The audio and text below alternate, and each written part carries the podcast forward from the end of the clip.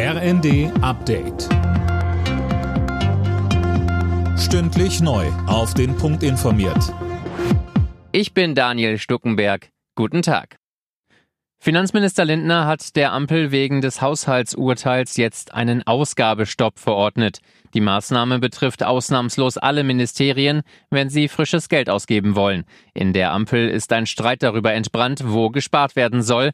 SPD-Generalsekretär Kühnert sagte im ersten, jetzt einfach 60 Milliarden mit dem Rasenmäher irgendwo einzusparen im Haushalt, Sozialabbau zu machen, die Transformation unserer Gesellschaft wieder zurückzunehmen, Unternehmen nicht mehr im internationalen Wettbewerb zu unterstützen und damit Arbeitsplätze in Deutschland zu verlieren, das ist etwas, dafür ist die SPD nicht gewählt worden 2021 und dafür werden wir niemals die Hand heben im Deutschen Bundestag. Im Schatten des Nahostkrieges tagt seit heute in Berlin die Islamkonferenz. Bei dem Treffen geht es um den Kampf gegen Muslimfeindlichkeit und Antisemitismus. Innenministerin Faeser sagte zum Auftakt, sie erwarte, dass sich die Islamverbände in Deutschland deutlich gegen Judenfeindlichkeit aussprechen.